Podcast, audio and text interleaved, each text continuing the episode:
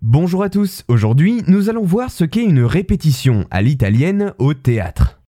Dans le milieu théâtral, la répétition, qui est également appelée le filage, est un exercice nécessaire à la bonne mémorisation du texte de la pièce par les comédiens sous l'œil attentif du metteur en scène. Elle représente un des enjeux majeurs d'une pièce et permet entre autres le réajustement au fil des représentations de certains éléments, mais aussi l'apprentissage corporel des placements et du positionnement des corps. Au théâtre, avant d'arriver à la générale, la dernière répétition accueillant la totalité de la pièce dans les conditions de mise en scène de la représentation publique, il existe alors plusieurs étapes de répétition qui ont un rôle bien précis. Mais dans tout ça, où intervient la répétition à l'italienne et que représente-t-elle concrètement? Eh bien la répétition à l'italienne, ou bien l'italienne plus simplement, en théâtre est une répétition partielle ou totale du texte de la pièce en mode rapide.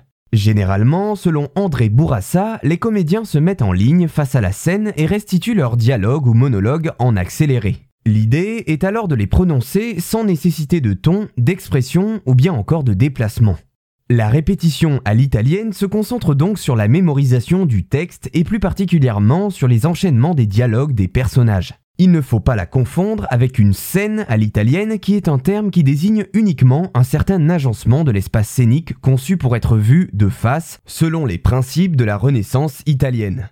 La répétition à l'italienne, centrée donc sur le texte, reste obligatoire pour la bonne préparation d'une pièce et se complète généralement d'une répétition à l'allemande, qui elle, au contraire, se focalise sur les déplacements. Dans cette dernière, les dialogues peuvent être tronqués ou coupés, l'important reste alors l'appropriation de l'espace et des mouvements par les comédiens, l'allemande étant notamment importante quand une troupe se déplace dans un nouveau théâtre. Que ce soit la répétition à l'italienne ou à l'allemande, les deux restent nécessaires et primordiales au bon fonctionnement général d'une troupe au travail et sont des étapes essentielles à la construction d'une pièce de théâtre.